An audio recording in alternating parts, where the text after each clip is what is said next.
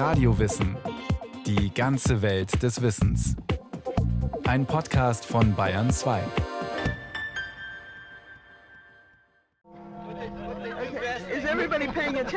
München, St. Jakobsplatz. Unter einem Baum versammelt sich eine Großfamilie fürs Gruppenfoto. Der Anlass des Treffens ist eine Ausstellung des Jüdischen Museums. Dirndl, Trachten, Edelweiß, die Volkskunst der Brüder Wallach. An diesem Sommertag des Jahres 2007 wird sie eröffnet. Anwesend sind etwa 40 Nachkommen der Familie Wallach, die eigens aus den USA angereist sind. Einige von ihnen wussten bis jetzt nur wenig über die Familiengeschichte vor dem Zweiten Weltkrieg. Okay, this is nice. Anders der alte Herr ganz rechts im Bild. Anzug und Weste, graues Haar, ein waches, humorvolles Gesicht.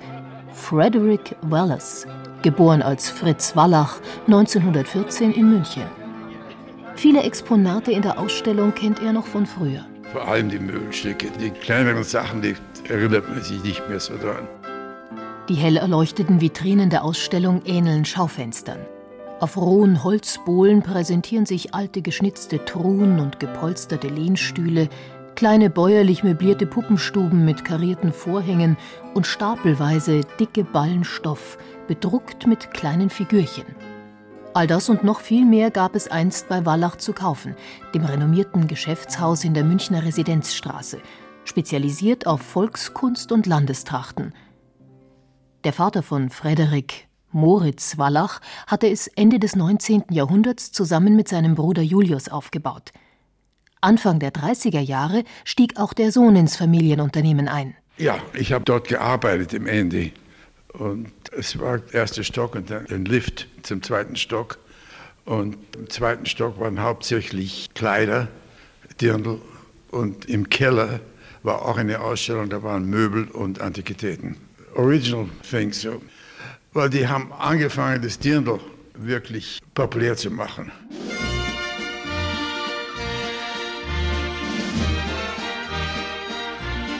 Laut Familienüberlieferung geschah es auf einem der Bälle in Paris, etwa um das Jahr 1910.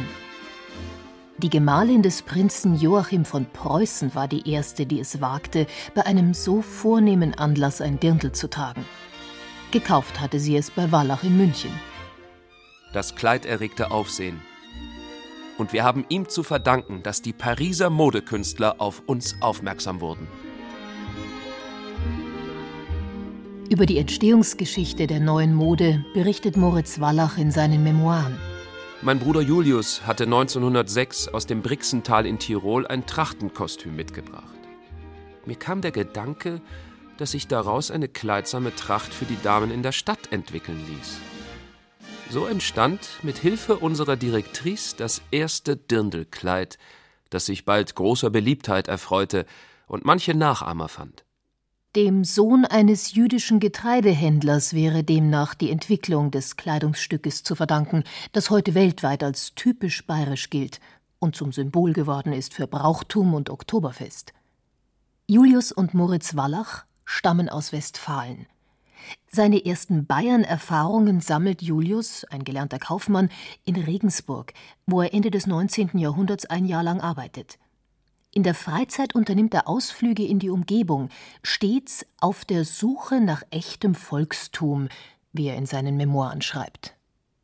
1897 zieht Julius weiter nach München, wo er als Schaufensterdekorateur, Innenausstatter und als Verkäufer von Möbelstoffen arbeitet Beruflich interessiert ihn, wie sich die Leute einrichten, wie sie sich kleiden.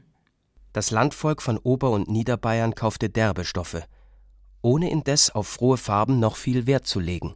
Privat versucht er möglichst hautnah dabei zu sein, als aktives Mitglied im Alpenverein und als begeisterter Trachtler bei den lustigen Wendelstornern. Und dann die große Frage: Was weiter? Moritz war am 1. März 1899 nach München gekommen. Die ersparten Mittel beider Brüder reichten eben aus, um in der Lindwurmstraße 145 ein mittleres Geschäft für Webwaren zu gründen. Die Aufmachung war für die damalige Zeit seltsam. Ein großer Alpenhintergrund mit Bauernstoffen und Tüchern erregte Aufsehen. Allein hinter den Kulissen wohnte die Sorge. Das Geschäft ging nur mäßig. Wohl aber fanden sich Käufer für oberbayerische Trachten gleich zu Fasching 1901. So steht es in der Chronik der Familie Wallach, einer kunstvollen Handschrift im altdeutschen Stil, verziert mit Bildern und Vignetten. Als sie entsteht, irgendwann in den 20er Jahren des 20. Jahrhunderts, ist der Name Wallach bereits weit über München hinaus bekannt. Wallach, das bedeutet Trachtenmoden, handgewebte Textilien und solide Möbel im bäuerlichen Stil. Wallach, das ist das schöne Geschäft in der Residenzstraße nahe der Oper. Wer etwas auf sich hält und es sich leisten kann, kauft hier ein, beim königlich bayerischen Hoflieferanten. Moritz Wallach schreibt in seiner Autobiografie: Als König Ludwig III. nach seiner Thronbesteigung die Pfalz besuchte, kam die Bürgermeisterin von Germersheim zu uns, um Kostüme für den Königsempfang zu leihen. Diese sollten die jungen Damen tragen, wenn sie ihm Blumen überreichten. Es hieß, der König wird es nicht so genau wissen. Der König wusste es aber doch und sagte, so viel ich weiß, sind diese Trachten hier nie getragen worden. Wo, Frau Bürgermeister, haben Sie die denn her? Errötend musste sie gestehen, von Wallach in München. Das ist mein Nachbar, soll der König gesagt haben. Sie können uns die Teile gleich mitgeben. Und so bekamen wir die Stücke mit einem höflichen Dankschreiben von der Residenz zurück. Ende des 19. Jahrhunderts hat die Trachtenbegeisterung weite Kreise des Bürgertums erfasst. In vielen, oft jüdischen Geschäften in Bayern und Österreich sind Bauernkostüme von der Stange zu kaufen. Ihre Träger geben sich auf den ersten Blick als Liebhaber des volkstümlichen Lebens zu erkennen. Bereits vor Wallachs Dirndl-Kreationen existieren ähnliche, wenn auch weniger aufwendig gearbeitete Kleidungsstücke. Sie sind bei Urlauberinnen aus den Großstädten beliebt, weil Frau darin auf das unbequeme Korsett verzichten kann. Das feste Mieder hält die Figur trotzdem in Form. Den entscheidenden Schritt wagen die Brüder Wallach im Jahr 1905. Sie ziehen mit dem Trachtengeschäft weg von der wenig vornehmen Münchner Lindwurmstraße mitten hinein in die Stadt. Nun findet man Wallach direkt gegenüber vom alten Peter. Vom Obergeschoss des Hauses grüßten Trachten aus Oberbayern, Niederbayern und Tirol auf handgeschnitzten lebensgroßen Figuren die Vorübergehenden. Wir begannen eingehende Studien in den verschiedenen Gebieten Deutschlands – erwarben Originalkostüme und ließen die dazu notwendigen Zubehörmaterialien von Handwerkern im Bayerischen Wald und in Franken erzeugen. 1908 dann verlegten wir unseren Betrieb in die Dienerstraße, wo unser Werk zu schöner Geltung kam. Dass der Kunde auf der Suche nach dem Echten hier an der richtigen Adresse ist, garantiert die berühmte Sammlung der Brüder. Druckmodel, Trachten und Möbel aus dem gesamten Alpenraum, aus Skandinavien und den Niederlanden, aus Polen, Ungarn und Russland. Das meiste davon hat Julius von seinen vielen Reisen mitgebracht. Etliches davon steht zum Verkauf, anderes bleibt in der Sammlung und dient als Muster für neue Stücke. Wir erhielten Aufträge, die Kostüme für Opern, Operetten und Schauspieler tunlichst echt herzustellen, in denen Volksgruppen eine Rolle spielten wie der Chor im Fliegenden Holländer, Zar und Zimmermann, Carmen, Gräfin Maritza und manche andere. Auch für die Schauspiele von Anzengruber und Thoma. Der ist auch Privatkunde, genau wie seine Freunde Ludwig Ganghofer und Olaf Gulbranson, wie Thomas Theodor Heine und die Witwen Lehnbach und Kaulbach. Bühnenausstattungen und prominente Kundschaft. Ein Laden wie Wallach muss jede Gelegenheit nutzen, sich werbewirksam zu präsentieren – Ideal dafür ist die Jubiläumswiesen von 1911. Beim Festzug zum 100-jährigen Bestehen des Oktoberfestes kleidet das Spezialhaus für Landestrachten die Fußgängergruppen historisch ein und stattet die Festwegen aus, kostenlos und ganz im Sinne des Jahres 1810, getreu nach Bauernsitte, wie es in der Chronik heißt. Auch Bürgerbräu und Pschauerbräu ließen uns ihr Bedienungspersonal naiv bürgerlich kleiden. Noch Jahre hinterher nannten wir einen Fuchsierstoff mit Weiß und Grün Bräurosen.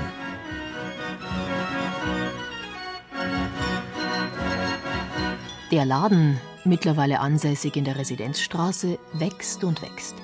Räume in Nachbarhäusern werden dazu gemietet. Sie beherbergen die Ausstellung und eine Maler- und Schreinerwerkstatt.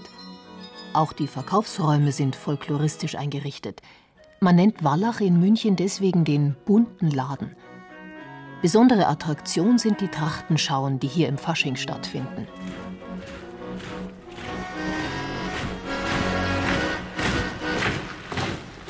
Mit Ausbruch des Ersten Weltkriegs ist damit Schluss. Wallach gerät in die Krise. Die Deutsche Bank kündigte uns zum 1. September den Kredit. Sämtliche Aufträge für die Bühne wurden zurückgezogen. Eine Reise nach Berlin belehrte uns, wie man aus unseren groben Wollen Strümpfe, Handschuhe und Gamaschen fertigen könnte für die neu errichteten Skitruppen. Das war in dieser trüben Zeit ein Lichtblick, die Existenz halten zu können und wir konnten uns bis Ostern 1915 recht und schlecht durchschlagen. Die Ostermesse aber schon brachte uns wieder in das alte Fahrwasser. Man erkannte, was längst hätte erkannt werden müssen. Wallach macht die deutsche Mode. Julius kommt zum Militär, wo er bis zum Kriegsende bleibt. Moritz führt das Geschäft weiter. Es gibt so gut wie keine Exporte ins Ausland mehr, dafür steigt die Nachfrage im Inland. Deutsches Design steht hoch im Kurs, Allerdings muss man sich bei der Produktion mit den seltsamsten Ersatzfasern behelfen, weil Leinen, Wolle, Flachs und Leder beschlagnahmt sind. Trotzdem gibt es im bunten Laden ein reichhaltiges Angebot, wie der Zeitung zu entnehmen ist. Dezent naive Teepuppen und Teewärmer, Körbchen und Taschen, reich garniert mit Bändern in verschiedenen Mustern, reizende Trachtenpuppen und kunstvolle keramische Erzeugnisse der Keramischen Schule von Landshut und anderen Orten.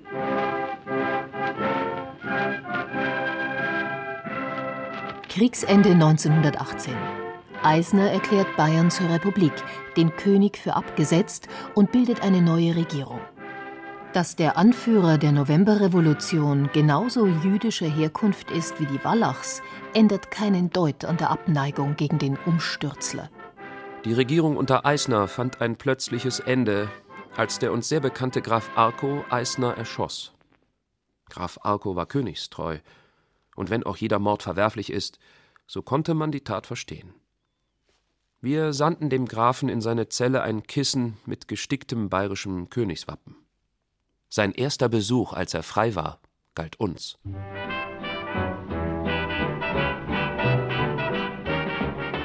Die 20er Jahre. Wallach baut weiter aus. Bisher waren die Garne und Stoffe in Nieder- und Oberbayern oder im Bayerischen Wald gekauft worden. Nun produziert man selbst in der Wallach Werkstätten AG in Dachau. Unter der Leitung eines dritten Bruders, des Ingenieurs Max Wallach, wird hier gesponnen, gewebt, gefärbt und gedruckt. Die Stoffe, obwohl nicht billig, verkaufen sich gut. In der Weltwirtschaftskrise 1929 allerdings sinken die Erträge gewaltig. Teile der Werkstätten müssen geschlossen werden. Nur die Stoffdruckerei bleibt am Ende übrig. Drei Jahre zuvor war bereits ein anderes Wallach-Projekt spektakulär gescheitert: das Volkskunsthaus. Im Februar 1918 hatten die Brüder ein altes Palais in der Ludwigstraße gekauft und umbauen lassen zu einer Art Museum, das gleichzeitig als Verkaufsschau dienen soll. Auf fünf Stockwerken wird die Volkskunstsammlung präsentiert. Schwere geschnitzte Möbel, Textilien und Trachten aus ganz Europa können bewundert und gekauft werden. Ersteres geschieht prompt. Die Volkskunstzentrale wird zum Publikumsmagneten. Sogar im Bädeker ist sie erwähnt. Auch Kundschaft findet sich. Der Reichspräsident lässt sein Jagdhaus einrichten. Hapag ordert die Ausstattung für zwei Säle des Dampfers Deutschland. Einmal fränkisch, einmal niederdeutsch. Ein voller Erfolg. Doch die Tage des Volkskunsthauses sind gezählt. Der Geschmack ändert sich. Stichwort Bauhaus. Ein Berliner Architekt sagte zu mir, Wann werden Sie endlich mit Ihren Ornamenten aufhören? Ich antwortete ihm, die waren da, als sie noch nicht existierten, und werden da sein, wenn sie längst nicht mehr sein werden. Doch die moderne Sachlichkeit machte es uns immer schwerer, uns zu behaupten. Am Ende wird das Palais verkauft und der größte Teil der Volkskunstsammlung versteigert. Es blieb uns so viel, dass ich meinen Bruder Julius zum Teil ausbezahlen konnte und für einen Neuanfang genügend Mittel zur Verfügung hatte. Mein Bruder hatte sich entschlossen, auszutreten. Das Wallachhaus für Volkskunst und Landestrachten gehört nun also allein dem jüngeren Bruder Moritz. Ihm gelingt der neue Aufschwung. Die Rettung bringt ein Bühnenauftrag. Für die Berliner Uraufführung der Operette Im Weißen Rössel im Jahr 1930 liefert Wallach die Kostüme. Er erhält dafür neben der Bezahlung eine ganze Doppelseite im Programmheft. Die Aufführung erlebte mehr als 300 Wiederholungen. Wir bekamen Ausstattungsaufträge von in- und ausländischen Bühnen und konnten in der Folge manch illustre Gäste empfangen, wie die Königinnen von Rumänien und Jugoslawien, die Herzogin von Kent, Aga Khan, William Randolph Hearst, Lotte Lehmann und Graf Zeppelin. Dort steht das Glück vor der Tür und ruft dir zu Guten Morgen, tritt ein und vergiss deine Sorgen. Der Erfolg zieht weitere Aufträge nach sich. Unter anderem stattet Wallach das Bühnenstück Blume von Hawaii aus und die Karl-Valentin-Revue, wie es früher war.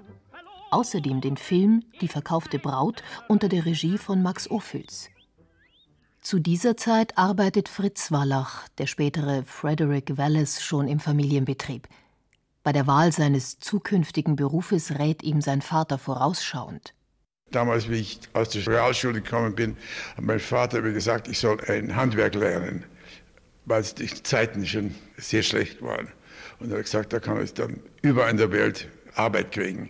Dann habe ich ein Schreinerlehrling bin ich geworden für zwei Jahre.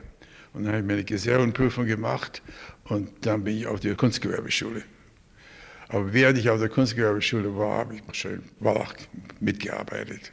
Vater Moritz hat bereits 1923 schlechte Erfahrungen mit Hitlers Gefolgsleuten gemacht. Zusammen mit anderen prominenten Münchnern wird er beim Putsch im Bürgerbräukeller als Geisel gefangen genommen. Dennoch bleiben er und seine Frau nach der Machtübernahme der Nazis in München, während die vier Kinder bereits früh emigrieren. Geschäftlich läuft es besser denn je. Die Vorliebe der neuen Machthaber für Rustikales lässt den Umsatz steigen. Andererseits ist allgemein bekannt, dass die Wallachs Juden sind. Ab 1937 wird der Druck auf Moritz Wallach immer stärker, sein Unternehmen an einen sogenannten Arier zu verkaufen. Im März 1939 ist es schließlich soweit. Die von den Nazis festgesetzte Verkaufssumme reicht gerade für Reichsfluchtsteuer, Sühneabgabe und die Schiffspassage des Ehepaares nach Amerika. Immerhin hat Moritz Wallach im Gepäck viele der Stoffmodel – mit ihnen gelingt ihm in den USA der Aufbau einer neuen Existenz. Er hat in New York, in Long Island, einen leeren Laden gemietet und hat dort angefangen zu drucken, hauptsächlich Tischdecken zu drucken zu verkaufen. Und später hat er dann äh, es ihm möglich, das Haus in Connecticut zu kaufen. Und es war ein Gemeindehaus und am zweiten Stock war ein großer Saal und da hat er seine Druck Tische aufgemacht und hat dort gearbeitet. Nach dem Krieg erhalten die Wallachs ihr Eigentum in München und Dachau zurück. Einigermaßen reibungslos geht das nur deswegen, erzählt Sohn Frederik, weil der Käufer einst sogar die erpresserisch niedrige Kaufsumme nur zum Teil bezahlt hat. Auch Moritz Bruder Julius ist die Flucht in die USA gelungen. Er kehrt nach dem Krieg nach Deutschland zurück. Der dritte Bruder jedoch, Max, ist wie seine Frau und weitere Geschwister in Theresienstadt gestorben. Moritz bleibt in den USA, besucht aber bis zu seinem Tod im Jahr 1964 immer wieder das Münchner Unternehmen.